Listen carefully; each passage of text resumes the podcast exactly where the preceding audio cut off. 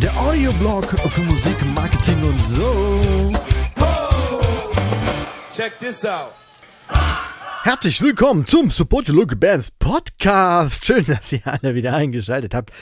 Am Mikrofon ist der Kai und das bin ich. In der heutigen Episode gibt's mal wieder ein besonderes Bonbon. Wie ihr vielleicht gemerkt habt, spiele ich gern mit verschiedenen Formaten, um den Podcast etwas offener zu machen, ein bisschen neue Impulse reinzubringen. Zum einen waren das damals schon ganz früh die Voicemail-Interviews, dann letztens das erste Takeover, in dem Kai Rath als Chefredakteur von, von dem Leise war gestern Magazin ähm, eine Podcast-Folge was über Pressearbeit erzählt hat.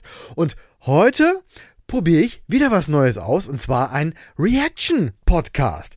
Von YouTube kennt ihr sicherlich schon Reaction-Videos, bei denen sich zum Beispiel YouTuberinnen oder YouTuber ähm, ein bestehendes Video schnappen und ja, irgendwie kommentieren. Oder sie spielen einen Song ab von irgendeinem ganz nagelneuen Release und filmen dann ihre Reaktion darauf und geben, ja, dann auch da wieder ihre Meinung dazu ab.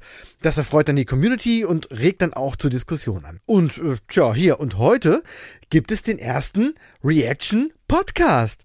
Wobei ich, ich weiß eigentlich gar nicht so genau, ob es wirklich der erste ist, so weltweit. Also ich habe es zumindest nirgendwo gesehen. Das heißt aber natürlich nicht, dass es das nicht schon irgendwo gibt. Und äh, ich behaupte das jetzt einfach mal.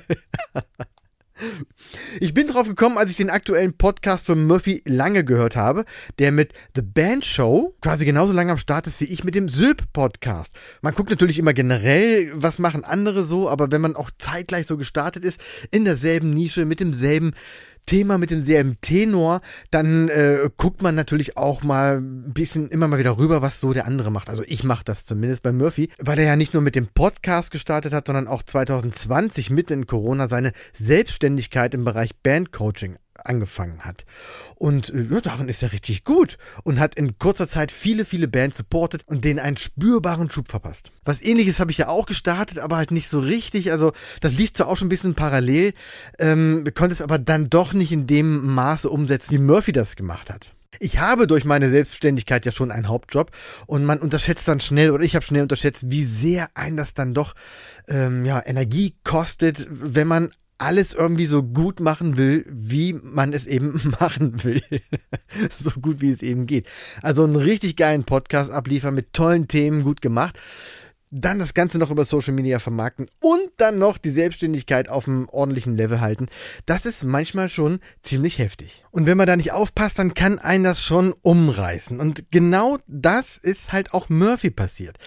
Deshalb zieht er sich jetzt ein bisschen zurück, äh, hat seine Selbstständigkeit pausiert und den Podcast quasi für andere Hosts zu öffnen und daraus dann eine Plattform zu entwickeln, bei der jeder, der was zu sagen hat zum Thema Musik, zum Thema Marketing, vor, hinter der Bühne, wie auch immer, ähm, quasi dann seine eigene Bandshow bekommt, um sein Wissen nach außen zu tragen. Richtig coole Idee.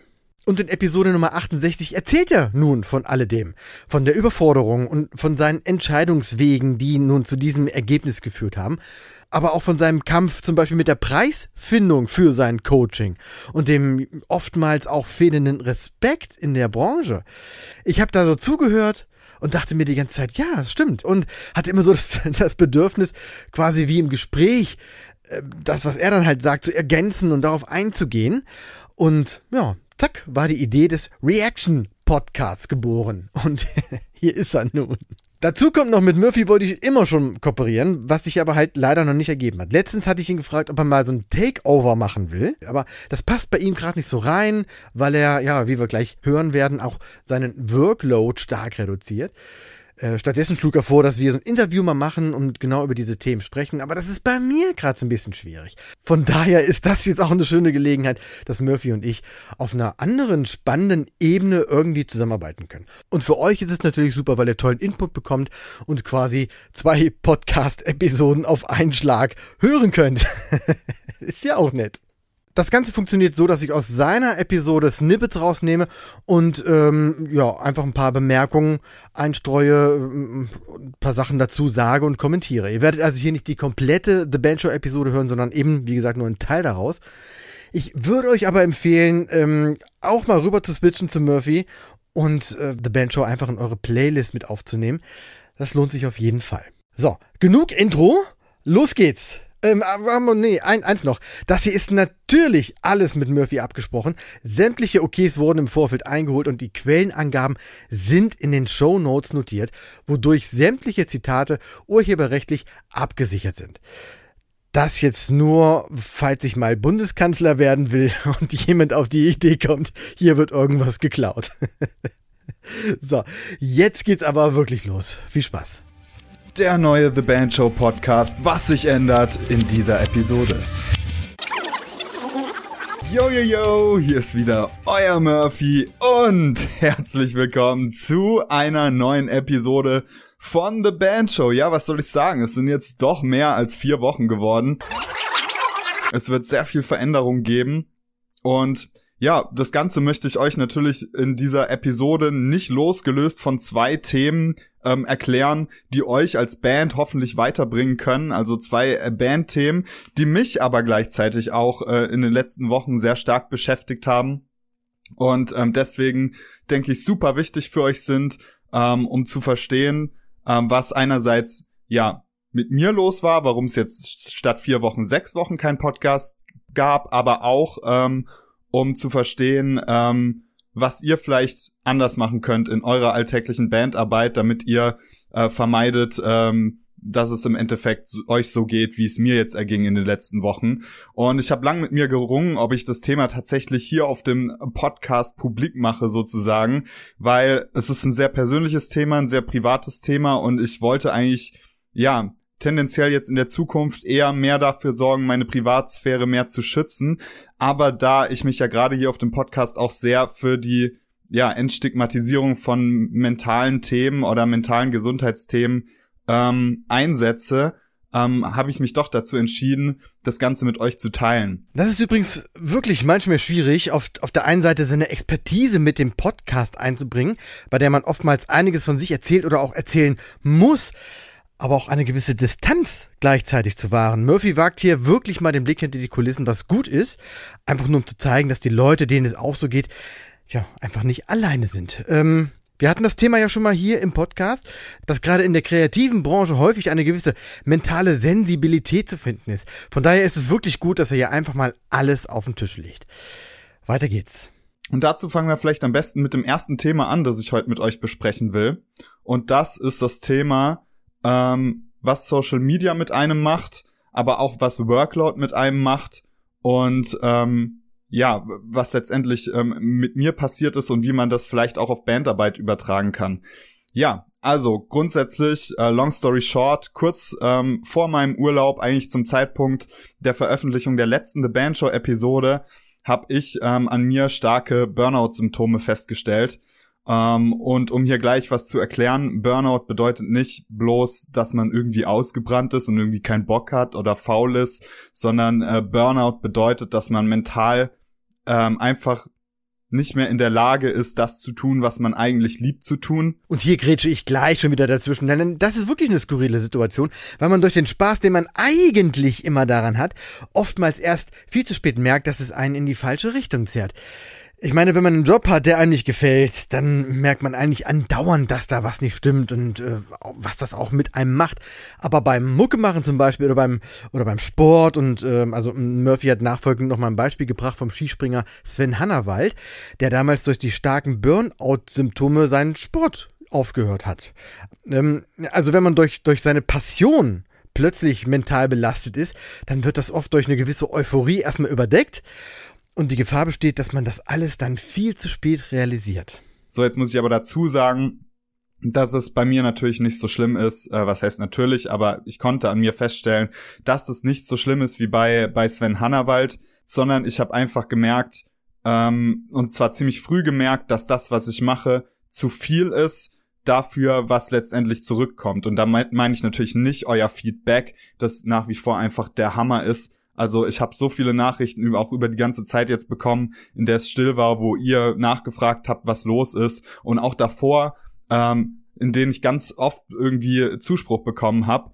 Und das hat mich immer entlohnt, versteht mich nicht falsch. Aber es gibt natürlich auch rein pragmatische Dinge, wie einfach Zeit mit Freunden, Zeit mit der Familie und ähm, auch natürlich die finanziellen Mittel, um diese Zeit äh, irgendwie schön zu gestalten. Und das kam einfach in dem letzten Jahr viel zu kurz und ich konnte das und ich habe das ein Stück weit weggeschoben, weil für mich war irgendwie Band und Metal Stuff irgendwie alles, das komplette Zentrum ähm, des Lebens. Und ähm, da habe ich mich so reingefuchst, dass ich gar nicht mehr gemerkt habe, dass mich das unglücklich macht. Und hier nochmal der Hinweis, dass es sich bei ihm nicht nur um den Podcast handelt, sondern dass Murphy eigentlich von Anfang an Vollgas gegeben hat und mit seiner Selbstständigkeit auch ziemlich schnell ja recht großen Erfolg hatte. Also zumindest was die Sichtbarkeit und sein Netzwerk betrifft und auch die, die Geschwindigkeit, mit der er dann auch ja im, im, in dieser Branche recht bekannt geworden ist, auch wenn es ihm natürlich am Ende leider im Weg stand. Also hier auch nochmal ganz großen Respekt an seine Arbeit. Und gerade im Anfangsstadium einer Selbstständigkeit ähm, die Balance zu finden, ist natürlich nicht immer leicht. Man braucht dann teilweise wirklich ja, viele Jahre. Als ich mich damals selbstständig gemacht habe, habe ich teilweise auch Nächte durchgearbeitet, Freunde vernachlässigt, bin sogar aus meiner damaligen Band ausgestiegen, weil ich es zeitlich nicht mehr geschafft habe. Ja, und von Partnerschaft braucht man gar nicht erst zu reden. Also da muss man schon sehr viel und auch offen miteinander sprechen. Ja, um da nicht auch noch alles aufs Spiel zu setzen. Das ist letztendlich auch der Grund, warum es jetzt länger gedauert hat, bis The Band Show wieder kommt. Einfach weil ich Zeit gebraucht habe und bitte seht's mir auch nach, wenn ich euch nicht äh, auf Social Media geantwortet habe. Ich habe einfach Zeit gebraucht, ähm, Abstand zu gewinnen, gerade von Social Media und gerade von diesen Sachen, die so unglaublich viel Zeit verschlungen haben. Und dann habe ich auch, äh, ich habe zwei Wochen in Norwegen verbracht, dort einfach ähm, mein Handy nicht mitgenommen. Bei der Stelle mit dem Handy bekomme ich selber nur vom Zuhören leichte Schweißausbrüche. Also äh, das nochmal zwischendurch. Das wird wahrscheinlich auch wieder darauf hinweisen, dass ich da auch irgendwelche Defizite und irgendwelche Probleme habe und das vielleicht mal reflektieren sollte. Also, oh Gott, weiter im Text. Und das ist tatsächlich ein Thema, auf das ich jetzt auch gleich im Allgemeinen zu sprechen äh, kommen werde, weil ja Social Media auch immer wichtiger wird, was Bandarbeit angeht ähm, und dementsprechend euch da auch ein paar Tipps geben möchte aus meinen Erfahrungen, ähm, wie man vielleicht äh, vermeiden kann, dass Social Media negative Auswirkungen auf einen hat. Ganz wird man es nicht vermeiden können, aber äh, ich merke doch, dass es immer wieder ein, ein sehr wichtiges Thema wird, gerade auch für die Bands, die bei mir im Coaching sind. So, jetzt aber davor, bevor es weitergeht, noch, was bedeutet das jetzt für den Podcast? Das bedeutet natürlich nicht das Ende des Podcasts, das bedeutet aber das Ende meiner Selbstständigkeit im, im Bandcoaching-Bereich. Ich werde natürlich die Kunden, die bei mir noch sind, ähm, weiter gewissenhaft betreuen. Ähm, aber äh, ich, ich werde jetzt nicht weiter selbstständig sein im Musikbusiness, sondern ähm, ja mich wieder ins Angestelltenverhältnis begeben Einfach um der Freizeit willen, um der Freunde willen, um der Familien willen, so. Das, meine lieben Zuhörerinnen und Zuhörer, ist ein enormes Zeichen von Stärke. Ich betone das so, weil so ein Schritt zurück, wie ihn Murphy gerade macht, oft als Versagen angesehen wird. Meistens von einem selber übrigens. Man muss dieses oder jenes schaffen, sonst ist man, äh, was weiß ich, nicht gut genug, nicht stark genug, nicht irgendwas genug. Die Erkenntnis zu sagen, das alles macht mich nicht glücklich, sondern zieht mich nur noch mehr runter, hat so viel mit Mut und innerer Stärke zu tun, dass ich das hier nochmal unbedingt erwähnen muss. Ihr müsst euch vorstellen, man macht das, was man eigentlich liebt und merkt, dass es einem nicht gut tut. Das, das allein ist ja schon schwer zu begreifen. Und dann zu sagen, ich entscheide mich für einen anderen Weg, für Seelenfrieden und Glückseligkeit, das ist alles andere als leicht und alles andere als Schwäche. Murphy ist dann noch einen Schritt weitergegangen und hat das offen kommuniziert und seinen Podcast umstrukturiert, indem er in seiner Patreon-Gruppe einfach mal nach Hilfe gefragt hat. Und dadurch konnte er den Podcast als Plattform erhalten, ja, und komplett ja, umbauen, umstrukturieren. Das heißt, nicht er steht weiterhin im Mittelpunkt und übernimmt jede Folge, sondern verteilt die Themen auf andere Hosts, die dann immer mal eine Folge übernehmen. Das entlastet ihn und bringt natürlich auch eine schöne Themenvielfalt mit rein. Deswegen auch hier nochmal der Hinweis, dass ihr unbedingt in The Band Show reinhören solltet. Ich spule nochmal ein bisschen weiter nach vorne zu einem der Hauptthemen. Um jetzt zum Thema zurückzukommen, Social Media. Ich habe für mich festgestellt, und auch mit zusammen mit den Bands in meinen Coachings festgestellt, dass Social Media ein enormer Belastungspunkt wird äh, für Bands. Und damit meine ich nicht nur vom Workload, sondern psychisch. Und wenn ihr euch mal so ein bisschen einlest in die ähm, ja, psychischen oder mentalen Herausforderungen, die durch Social Media entstehen, dann ähm, stoßt ihr da auf wahnsinnig viel erschreckenden Scheiß. Also, was ja mittlerweile bekannt ist, ist ja die Tatsache, dass Social Media so designt ist, dass man tatsächlich ja Dopaminkicks bekommt und dass durch das Abwechseln von langweiligen und dopaminausstoßenden Inhalten man dazu gebracht wird, auf Social Media zu verbleiben. Und ähm, dann kann man psychologisch unterher, äh, untersuchen, woher kommen denn diese Dopaminkicks. Und man stellt dann sehr schnell fest, dass die Dopaminkicks häufig dadurch kommen, dass man eben Anerkennung bekommt. Das habe ich bei mir auch ganz häufig dann eben festgestellt, dass wenn ich täglich mich selbst äh, präsentiere auf Social Media, mein Gesicht zeige und daraufhin Anerkennung bekomme, dass dann was entsteht. Und das ist leider nicht immer gut. Natürlich bin ich super dankbar für die Anerkennung, die ich auf Social Media bekommen habe, aber um hier ganz offen zu sprechen, dadurch erschafft man ein Bild von einem Social Media Ich, das völlig getrennt ist von dieser Person, die man wirklich ist.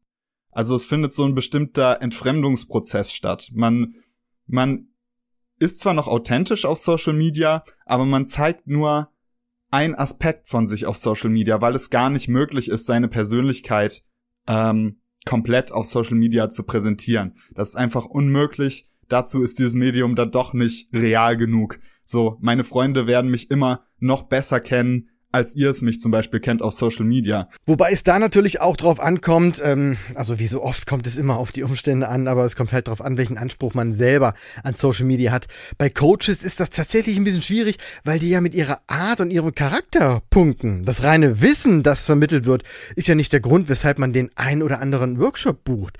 Das heißt aber auch, dass die Grenze zwischen einer ich sag mal, einer Social Media Kunstfigur und der echten Person recht schmal ist oder recht schmal sein kann. Man läuft also Gefahr, immer etwas mehr preiszugeben, als man eigentlich will, um eben, naja, die ein oder andere Aussage zu unterstreichen und durch seine Art und seinen Charakter von seinen Produkten zu überzeugen, um dann wiederum gebucht zu werden und, ja, Umsatz zu machen, was ja auch ein wesentlicher Teil der Selbstständigkeit ist. Und dann passiert das, was Murphy gerade sagte, dass man mehr und mehr auf die Anerkennung im Netz hofft und die auch als eine Art Bewertung seiner selbst für das reale Leben ansieht. Und tja, das ist sie nun mal nicht. Und da entsteht dieser Prozess des Disconnectens, der durchaus gefährlich ist für die eigene Psyche, weil man ähm, sich immer mehr anfängt mit der Person zu identifizieren, die man auf Social Media ist und dann einen gewissen Druck verspürt durch die Anerkennung, die man auf Social Media bekommt, die man aber vielleicht im Alltag nicht so erfüllen kann. Und das ist was, was mich psychisch sehr stark belastet hat, ähm, was, denke ich, auch diesen Burnout-Prozess beschleunigt hat. Und das ist auch was, was ich bei meinen Bands sehr stark festgestellt habe, wenn es darum geht, ähm, ja, so was gefordert ist auf Social Media zu erfüllen, dass das eine enorme psychische Belastung ja sein kann. Und man sagt halt auf Social Media gibt's diese Grundregeln, zeig dein Gesicht in die Kamera, sei, gib dich menschlich, ähm, mach wirklich Selfie-Stories, ähm, sei kontinuierlich am Start und ähm, sprech zu den Leuten. Das sind ja die, die, die Grundprinzipien, dass man wirklich den Dialog sucht und so kann man als Band letztendlich erfolgreich auf Social Media sein. Wenn man das aber im Extrem vollständig perfekt umsetzt, dann geht das gar nicht ohne, dass es psychisch belastend ist. Und das ist so wichtig zu verstehen. Und deswegen ist es für euch als Band immer wichtig, nicht bloß, ähm, ja, Social Media How-Tos zu lesen und die eins zu eins umzusetzen, sondern immer in euch reinzuspüren und wirklich zu horchen, bis zu welchem Grad kann und will ich das umsetzen weil gerade die Bands, die ganz viel dann ähm, gemacht haben mit sich selbst in Stories zeigen und so weiter, die haben natürlich enorme Erfolge gefeiert, ähm, an Followerzuwachs, an Kommunikationszuwachs, aber mit diesem Kommunikationszuwachs wird halt genau dieses Dopamin, diese Dopamingeschichten, ähm, ja, die werden einfach immer krasser, immer stärker und das sorgt dafür, dass da irgendwas in Disbalance gerät. Als Band würde ich sagen, hat man es im Vergleich zu einer One-Person-Show ein bisschen leichter, da man nicht unbedingt alleine an der Front steht und die Hosen runterlässt, sondern eben gemeinsam das Image der Band nach außen vertritt. Ähm, Aber wie gerade schon gesagt, besteht da auch die Gefahr, dass man zu sehr von Likes und Followern und Anerkennung und so weiter äh, ähm, abhängig ist, die einen dann in die falsche Richtung ziehen lassen. Ist ein bisschen Fluch und Segen. Auf der einen Seite ist es klasse, wenn man sich selbst zeigt, total authentisch und real rüberkommt und dafür Anerkennung findet. Auf der anderen Seite aber unter Umständen halt auch getriggert wird und dann immer wieder nach dieser Bestätigung sucht. Ähm, ich habe in vergangenen Podcast schon ein paar Mal davon gesprochen, nennt sich extrinsisch motiviert. Also immer mit Blick auf die Außenwelt und auf das Umfeld und äh, wie da die Reaktionen sind und ob die das auch alle gut finden und so weiter. Das ist ja alles so, wie Murphy gerade schon gesagt hat, das ist alles Teil der Marketingstruktur und eigentlich auch total wichtig, genau das zu tun. Auf der anderen Seite möchte ich fast sagen, scheiß auf die ganzen Likes und die Belohnung von außen und bleibt immer ganz nah bei euch. Wird natürlich schwierig, wenn man sich an die ganzen Marketing-Tipps hält, um Sichtbarkeit zu erlangen und sich dann dadurch auch irgendwie gezwungen fühlt, diese Sichtbarkeit aufrechtzuerhalten. Also, es ist schon, ist schon ein bisschen kompliziert. Also es ist unumstritten, dass Social Media nicht nur der Konsum, sondern gerade Content Creation auf Social Media einen krank machen kann, wenn man es nicht schafft, ähm, das in die richtige Balance zu bringen. Die große Frage ist natürlich, wie macht man das? Also Murphy macht es so, indem er halt alles runterfährt und zeigt weniger Privates und stellt den Podcast als Plattform in den Mittelpunkt und nicht als Murphy-Ding. Allerdings nimmt er dadurch auch in Kauf, ganz bewusst und ganz absichtlich, dass seine Sichtbarkeit und seine Reichweite zurückgehen. Bei ihm ist das wahrscheinlich tatsächlich auch erstmal die beste Lösung und würde ich tatsächlich auch so empfehlen als Band will man das natürlich nicht und deshalb ist es so schwierig, da jetzt die, die Balance zu finden. Also wie kann ich, kann ich die Sichtbarkeit beibehalten, ohne auf irgendeine negative Art und Weise getriggert zu werden. Ähm, das eigene Verhalten zu hinterfragen, ganz genau zu gucken, was es mit einem macht und dann vielleicht auch ein bisschen distanzierter und vor allem auch bewusster ranzugehen, ist, wäre auf jeden Fall so ein erster Schritt. Also zumindest was die Ergebnisse betrifft, sich also nicht von Likes abhängig zu machen. Also, ja, wahrscheinlich wieder mehr Dinge machen, die einem wirklich Spaß bringen und bei denen man auch selber Freude hat, die dann auch mit seinen Fans zu teilen und nicht, wenn man denkt, das muss ich jetzt machen. Also, also mehr Dinge machen, die einem gefallen und weniger von dem Zeug, von dem man glaubt, dass man es machen müsste. Trotzdem nochmal ganz, ganz deutlich, wenn ihr euch schlecht fühlt, Burnout-Erscheinungen habt oder in depressive Phasen rutscht, dann hat das nichts mit Schwäche zu tun. Ihr seid damit nicht allein und es ist nicht nur okay, sich Hilfe zu holen, sondern auch ganz, ganz wichtig. Das kann ein offenes Gespräch mit Freunden sein oder vertrauten Personen oder mit, mit der Band erstmal, so intern oder mit der Familie, ähm, um sich ja zum einen zu öffnen und dann auch mit dem Feedback wieder vielleicht so ein bisschen zu sich selbst zu finden.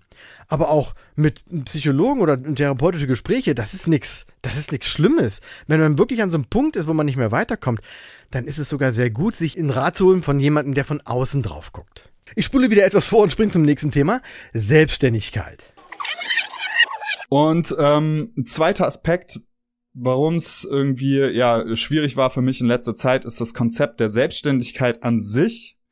Ähm, ihr, euch dieser Spruch selbst und ständig hängt euch wahrscheinlich wie mir zum Halse raus, weil es gibt definitiv Beispiele, in denen es nicht so sein muss. Ich kenne viele Selbstständige, die sehr viel Freizeit haben, die sehr viel Geld verdienen und sehr viel Gutes tun auch in der Welt aber ähm, das habe ich nicht geschafft so. Und da muss ich ehrlich zu mir sein, ich habe die Balance nicht gefunden.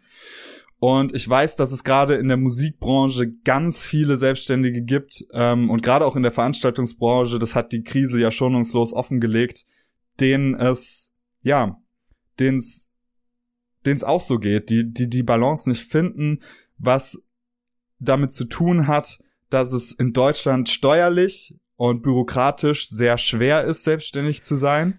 Ja, das, das stimmt leider wirklich. Und das ist kein Jammerei oder kein Mimimi. Als ich 2015 mit der Selbstständigkeit anfing und mich Leute gefragt haben, wie es denn so ist, selbstständig zu sein, habe ich immer gesagt, teuer. Man hat zwar natürlich die Chance, mit der richtigen Idee auch richtig viel Geld zu verdienen, aber bevor das passiert, kommt von allen Seiten irgendwelche Institutionen, Behörden und wer weiß was. Und ja, die wollen alle Geld von dir. Das gehört dazu, na klar, und gleicht sich auch irgendwann wieder aus, wenn der Laden dann richtig brummt. Aber man muss da wirklich starke Nerven haben, um gerade über die ersten Jahre zu kommen und ja, dass dir, dass das Fell immer dicker wird. Aber auch damit zu tun hat, dass in der Musikbranche momentan nicht das große Geld fließt, zumindest in unserem Szenebereich nicht. Das ist ja kein Geheimnis. Ähm, Und ich würde euch bitten, dahingehend einfach ein paar Dinge zu überdenken, weil ich mich im ja auch in dieser Zeit jetzt viel mit mit anderen Selbstständigen aus der Musikbranche ausgetauscht habe und die Erfahrung gemacht habe, dass sehr viele ähm, unter dem Verhalten von Bands tatsächlich leiden. Und da möchte ich mich jetzt ausschließen tatsächlich, weil ich habe meistens nur gute Erfahrungen gemacht. Die meisten Bands, die sich bei mir gemeldet haben, ähm, waren auch gewillt, die Preise zu zahlen, die ich aufgerufen habe. Aber ich weiß, dass es in der Musikbranche gerade unter Produzenten oder äh, Fotografen, Fotografinnen, ähm, Videoproducern und so weiter ja schwer ist, Preise aufzurufen, ohne von ohne mit Bands in unangenehme Verhandlungen verstrickt zu werden und in Gespräche wie ich habe gehört, für den hast du für den und den Preis gemacht, warum müssen wir so und so viel zahlen? Und da finde ich es wichtig, einfach um auch diese Selbstständigen ein bisschen zu, äh, zu schützen, äh, zu euch Bands zu kommunizieren, was, was es bedeutet, in einer Band zu sein und was das an finanziellem Aufwand bedeutet und was das letztendlich auch bedeutet, wie Geld investiert werden muss und dass man Selbstständige gut bezahlen muss. Und hier will ich auch nochmal reingrätschen. Mit meiner Firma bin ich ja auch inmitten der Musikbranche und beliefere Musiker und Musikerinnen. Das ist auf der einen Seite absolut spitze, weil man sich so eine lockere und aufgeschlossene Kundschaft einfach nur wünschen kann. Und so richtig Ärger hatte ich ehrlich gesagt auch nur ganz, ganz, ganz, ganz selten. Dennoch kommt es immer mal wieder vor, dass um Preise gefalscht wird und das auf unterschiedliche Art und Weise. Also mal nett, mal frech, mal freundlich, mal zurückhaltend äh, und ja, manchmal auch unfassbar ekelhaft. Was ich da jedem ans Herz legen möchte, und zwar aus Sicht eines Dienstleisters, ist erstmal das Verständnis, dass jedes Mal, wenn ihr ein paar Euro weniger bekommt, die eben durch das Unternehmen selber ausgeglichen werden müssen. Das heißt, die Kosten bleiben die Kosten und der Endpreis bleibt der Endpreis. Nur eben, dass ein Teil davon jetzt jemand anderes bezahlen muss, wenn ihr das nicht tut im Grunde genommen eine ganz einfache Rechnung, aber manchen ist das vielleicht nicht so bewusst, vielleicht auch ein bisschen beeinflusst durch durch äh, Berichten von riesigen Margen beim iPhone, bei Autos, bei Fernseher, bei und das entspricht nicht immer der Realität von Dienstleistern, von denen wir hier sprechen. Und da darf man dann ruhig mal auch mit einem anderen Blick drauf gucken. Ein ganz wichtiger Tipp an euch ist, wie so häufig, Mehrwert, Baby. soll heißen, wenn ihr möchtet, dass ein Dienstleister seinen Preis für euch reduziert und weniger Umsatz und Gewinn in Kauf nimmt, dann macht einfach ein faires Gegenangebot, bei dem auch die Gegenseite einen Mehrwert hat. Einfach nur zu sagen, ihr seid zu teuer oder ich gebe dir 20 Euro statt 100. Oder zu fragen, was kann man denn am Preis noch machen? Also, das ist ein Schlag ins Gesicht. Macht das nicht. Wenn es euch zu teuer ist und ihr die Dienstleistung nicht als angemessen anseht, dann kauft woanders. Punkt. Die Dienstleistung an sich wird ja nicht besser, nur weil ihr dann weniger bezahlt. Und dass vielleicht irgendjemand anders irgendwann mal weniger gezahlt hat, das, das geht euch doch einen Scheiß an. Ehrlich. Ihr kennt ja die Hintergründe überhaupt gar nicht. Also nochmal zusammengefasst. Tipp 1, seid freundlich und nett. Fragt höflich nach und setzt nicht voraus, dass alle nur darauf gewartet haben, euch einen Rabatt zu geben. Und zweitens, bietet was an. Aber was mit Mehrwert. Sowas wie, wir legen eure Flyer in einem Backstage-Raum. Ehrlich, das könnt ihr euch sparen. Da kann ich die Flyer auch selber ins Altpapier schmeißen, ohne Witz. Also Höflichkeit und ein gutes Gegenangebot erhöhen die Chancen für einen okayen Deal. Murphy hat da noch einen ganz anderen Ansatz, wenn er zum Beispiel das Equipment der Band sieht. Hören wir mal weiter rein. Ich gehe zu einer Band in den Proberaum, ähm, wenn wir zum Beispiel ein Probecoaching machen und setze mich rein und sehe da so Diesel Full Stack, dann ähm, ja, meistens Klampfen im Preissegment von über 1500 Euro. Dann einen Richter oder Richter Gitarrengurt für 128 Euro. Äh, irgendwie Mesa Boogie Full Stack. Wenn man zwei Mesa Boogie 4x12er holt, dann sind es auch 3600 Euro. Ähm, dann haben vielleicht noch Leute einen Camper. Und so kommt man schnell irgendwie in die Region von, ja, sagen wir mal 20 bis 30.000 Euro, die in so einem Bandproberaum rumstehen. Und das steht so in so einer krassen, in so einem krassen Missverhältnis äh, zu dem, was Bands bereit sind zu zahlen für Dienstleistungen. Das heißt, Produktionen zu zahlen, Fotoshootings zu zahlen, äh, Videos zu zahlen, Facebook-Werbeanzeigen zu zahlen. Gut, Facebook leidet jetzt nicht darunter, aber äh, Selbstständige natürlich enorm. Ähm, und da möchte ich für euch eine kleine Unterscheidung deutlich machen, welches Investment eurer Band wirklich hilft. Und das würde ich immer daran messen, wie viel Geldeinsatz bringt deiner Band welchen Fanzuwachs. Und wenn man jetzt sagt, okay, der Camper, weiß nicht, wie viel der gerade Listenpreis kostet, aber ich glaube so um die 2000, ähm, dann ähm, sagt man, okay, wie viel Geld, also ist dieser Wert, den ich für den Camper investiere, das Wert, was er mir letztendlich an Fanzuwachs bringt? Und da wird jeder von euch gleich erkennen, okay, krass, das juckt keinen Fan. Es ist jedem Fan wirklich egal, ob ihr einen Camper spielt oder einen echten Amp, der nur 800 Euro kostet. Ähm, wie schon oft hier auf dem Podcast erwähnt, ist es ja eigentlich für den Sound sogar viel essentieller, wie man spielt, als das Equipment, das man spielt. Und dazu merke ich einfach, dass MusikerInnen dazu neigen, Geld für Gegenstände rauszuwerfen und bei Dienstleistungen zu sparen. Und das ist eine Denke, die ohne Scheiß dafür sorgt, dass Bands handlungsunfähig werden und finanzierungsunfähig werden und sich auflösen im schlimmsten Fall, weil es, weil man als Band das Gefühl hat, nicht voranzukommen. Ich sag's ja immer wieder, gebt Geld aus. Also für externe Dienstleistungen. Diejenigen, die das nicht tun und immer falschen und auf freche oder unfaire Weise die Preise drücken, sind meistens auch die ersten, die komplett eskalieren, wenn jemand deren Gage verhandeln will. So läuft das nicht. Das ist einfach unfair und das ist äh, ja immer irgendwie nehmen, nehmen, nehmen, aber nichts geben wollen. Das wird, äh, das wird langfristig nicht funktionieren. Okay, weiter im Text. Murphy spricht gleich davon, als Band eher weniger Geld für Equipment auszugeben, um das, was dann überbleibt, in den eigenen Wachstum zu investieren. Ganz wichtige Stelle. Ich spule mal direkt dahin. Es gibt von Robert Kiyosaki dann eine zentrale Unterscheidung. Das ist ähm, ja so ein äh, Finanzguru aus den USA. Den Typ muss man nicht geil finden. Ich finde ihn auch nicht geil. Ist auch irgendwie ein Vertrauter von Donald Trump. Aber ähm, rein fachlich hat er sehr viel kluge Sachen gesagt. Und äh, ich bin eh ein Fan davon, auch von Leuten zu lernen, die ich nicht mag. von Arschlöchern lernen, sage ich immer.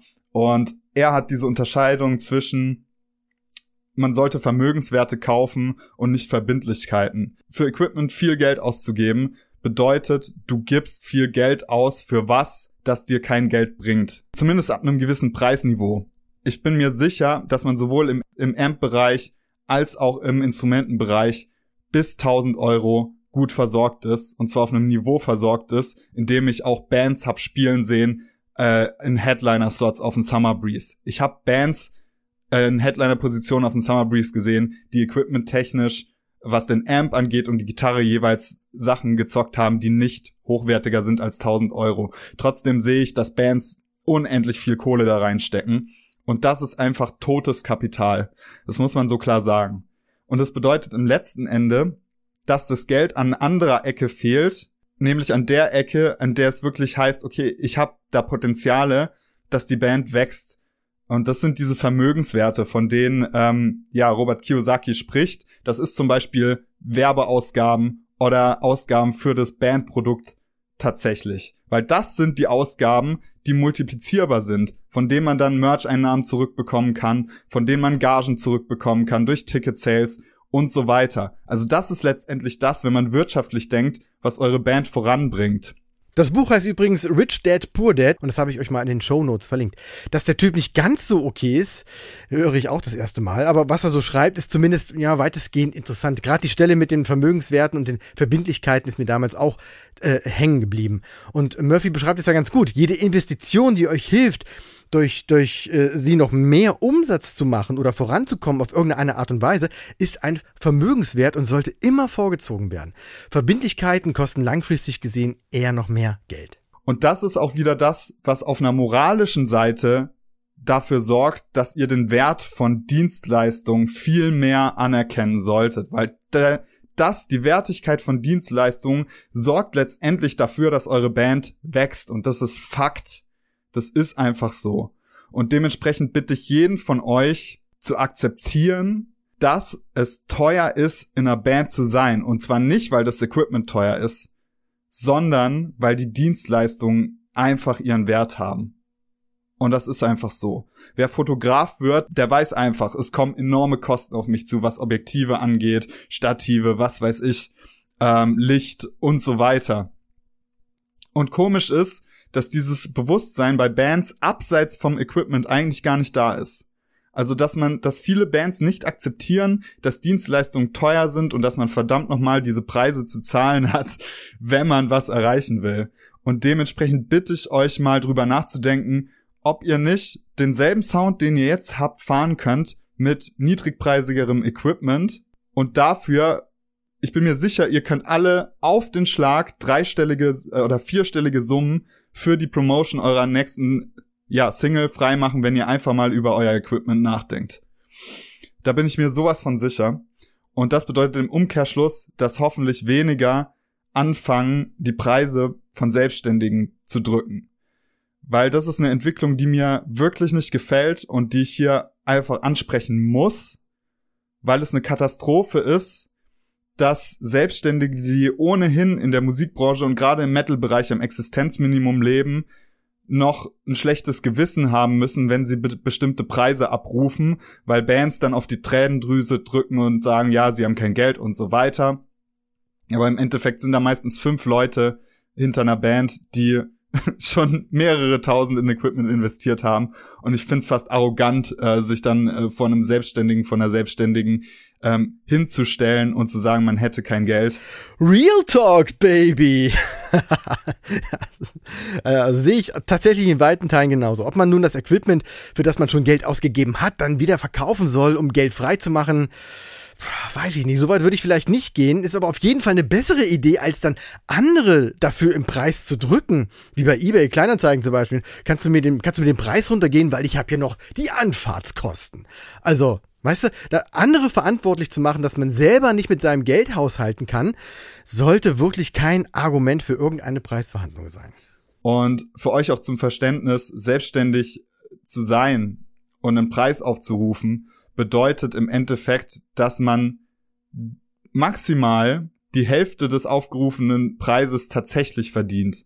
Also maximal, eher weniger. Die meisten Selbstständigen äh, verdienen ein Drittel tatsächlich von dem, was ihr ihnen zahlt. Das ist tatsächlich das, was sie dann zur Verfügung haben auf ihrem Konto, weil man davon abziehen muss. 30% Einkommenssteuer, Mehrwertsteuer 19%. Ähm, Krankenversicherung, die Selbstständige selbst zahlen müssen. Und die ganzen Ausgaben, die Selbstständige unternommen haben, um überhaupt in der Position zu sein, dass sie ihr Angebot auf dem Markt platzieren können. Und so weiter. Und das, bitte seid euch das bewusst, dass wenn ihr zum Beispiel nur 100 Euro für einen Untergra Fotografen zahlt, für, eine, für einen ganzen Tag Fotosession, dass der am Tagesende womöglich nur mit 30 Euro rausgeht für einen ganzen Tag Arbeit und dann könnt ihr euch mal ausrechnen, was das für ein Stundenlohn ist und euch überlegen, ob ihr unter einem moralischen Aspekt, ja, das, das machen wollt. Ob ihr jemanden wirklich für so gute Arbeit, so wichtige ähm, Arbeit einen, so einen geringen Tagessatz äh, zahlen wollt, während ihr Unmengen für Equipment ausgebt. So. Genau so ist es. Vielen scheint das nicht so bewusst zu sein, weshalb ich es für so wichtig finde, dass es hier nochmal gut zusammengefasst wird. Man sieht immer nur die vermeintlich große Zahl. Geht mir ehrlich gesagt manchmal auch oft so, dass ich mich davon irgendwie beeindrucken lasse. Aber was am Ende hängen bleibt, das steht eben nicht auf dem Preisschild. Und Vielleicht ist das ja eine, eine gute Idee sogar. Vielleicht sollte man bei jeder Preisverhandlung einfach mal erwähnen, was am Ende wirklich hängen bleibt und von da aus dann nach oben kalkulieren, um dann zu dem Endpreis zu kommen. Zumindest könnte das den einen oder anderen kurzfristig verwirren. Nein, aber ernsthaft. Ähm, versucht dann einfach nur mal hinter die Kulissen zu gucken. Also nicht nur die große Zahl zu sehen, sondern auch das, was dranhängt. Andersrum ist es doch genauso. Wenn ihr Gagen verhandelt, 500 Euro kriegt ihr für einen Auftritt. So. Und wenn dann jemand an der Gage halt rumhantiert und noch euch weiter drücken will, das tut dann an irgendeiner Stelle auch wirklich weh. Und im schlimmsten Fall zahlt man sogar drauf. Das ist mir einfach wichtig, das hier mal zu klären, weil es ist einfach ähm, sowohl unter einem moralischen als auch unter einem wirtschaftlichen Aspekt wichtig, dass es diese Selbstständigen weiterhin gibt. Aber auch, und das ist das Spannende, für eure Band ist es auch besser. Sobald ihr mehr Kohle für Dienstleistungen ausgibt und weniger für Equipment, werdet ihr als Band zwanghaft wachsen. Es wird wirklich so sein, glaubt ihr es mir. Glaubt es mir einfach. Und deswegen nehmt euch diesen Satz ähm, von Robert Kiyosaki äh, ja zu Herzen, auch wenn er ein Arschloch ist, dass man wirklich Vermögenswerte kaufen soll, dass man Potenziale kaufen muss, die der Band die Möglichkeit geben zu wachsen und nicht Verbindlichkeiten. Dazu vielleicht noch eine Sache. Es ist die Entscheidung des Selbstständigen oder der Selbstständigen, welchen Preis sie aufruft. Und es ist nicht euer Recht, jemanden dafür zu verurteilen, dass er für einen befreundeten Künstler, eine befreundete Künstlerin ja weniger aufruft als für euch. Ihr habt das nicht zu entscheiden. Ähm, das ma sie machen die Preise und da muss man sich als Band, finde ich, fügen. Zumal man ja auch nie weiß, welcher Deal im Hintergrund gemacht wurde. Man sieht, wie eben schon gesagt, äh, immer nur diese eine Zahl, beziehungsweise be vergleicht dann zwei Zahlen miteinander, die vielleicht gar nicht so viel miteinander zu tun haben. Wenn die andere Band es günstiger bekommen hat, weil sie ein Gegenangebot mit entsprechendem Mehrwert gemacht haben, dann ist das schon nicht mehr zu vergleichen mit einem schnöden, was ist letzte Preis. Und wenn ihr von so einem Rabatt wisst, dann ist das Argument nicht, ja, für Band XY hast du es auch günstiger gemacht, sondern eher, was können wir tun, damit wir auch so einen guten Preis bekommen? Und das wirkt dann schon ganz anders. Ich habe häufiger auch witzige ja, Konversationen auf Social Media geführt mit Bands, die mich fragen so, sie haben kein Geld und hm, was soll ich machen und alle sind Studenten und ähm, dann so, so einfache Sachen wie halt jobben gehen für die Band so mal irgendwie drei Stunden die Woche in der Gastro oder so. Das sind ja schon Mittel, die eine Band enorm voranbringen, gerade wenn das drei, vier Leute machen. Ähm, da fehlt dann häufig auch schon die Bereitschaft. Ne? Und das ist dann die Frage, muss man sich selbst hinterfragen, will man so viel investieren oder nicht? Aber dann darf man sich, finde ich, auch nicht über die Preise beschweren, die in der Branche aufgerufen werden. Ja, das ist schon ein krasses Beispiel. Also von anderen etwas verlangen, ohne selber etwas dafür zu tun. Puh, das Ding ist, dass ihr im Laufe eurer Karriere, ja wahrscheinlich sogar eures Lebens, immer wieder auf Situationen stoßen werdet, bei denen ihr nur mit einem Win-Win-Deal weiterkommt. Das heißt, irgendwann endet der Weg, wenn ihr nicht bereit seid, selber was zu investieren und stattdessen die Verantwortung dafür auf andere übertragt. Denn im Grunde ist ja genau das. Ich kann mir das nicht leisten, also musst du deine Preise senken. Eigentlich muss es andersrum sein. Ich will was von dir, also sehe ich zu, dass ich das Geld dafür beschaffe. Muss ja nicht das klassische Kellnern sein oder Zeitung austragen. Crowdfunding oder irgendwas anderes, was man in diesem Internet so alles Tolles machen kann. Das Mindset sollte einfach nur sein. Wenn ich etwas möchte, bin ich auch dafür verantwortlich, dass ich es bekomme. Und da sind wir auch schon fast am Ende. Der Rest von Murphys Podcast ist nochmal der Hinweis auf die neuen Folgen und nochmal so ein kleiner Schwenk in die Politik. Aber da ihr mir ja alle heute versprochen habt, dass ihr auch The Band Show abonniert, werdet ihr alle News natürlich sofort und in Echtzeit miterleben. Bleibt also von Murphy nur noch zu sagen. Ciao, euer Murphy. Und das war es dann. Der erste, also wie ich glaube, Reaction Podcast. Wenn schon nicht der erste der Welt, dann zumindest der erste hier in dieser Support Your Local Bands Reihe. Schreibt mir doch mal ein Feedback, wie ihr solche Folgen findet, die so ein bisschen von der Norm abweichen. Und äh, ja, wenn ihr Themen habt, die ihr gern hören wollt oder weitere Ideen, was man mit diesem Podcast noch machen kann, dann immer her damit. Schreibt es einfach alles plus eventuell Fragen plus Feedback gerne an podcast.sylp.de oder schreibt mir eine DM auf Instagram oder Facebook und lasst dann auch gleich ein Abo da.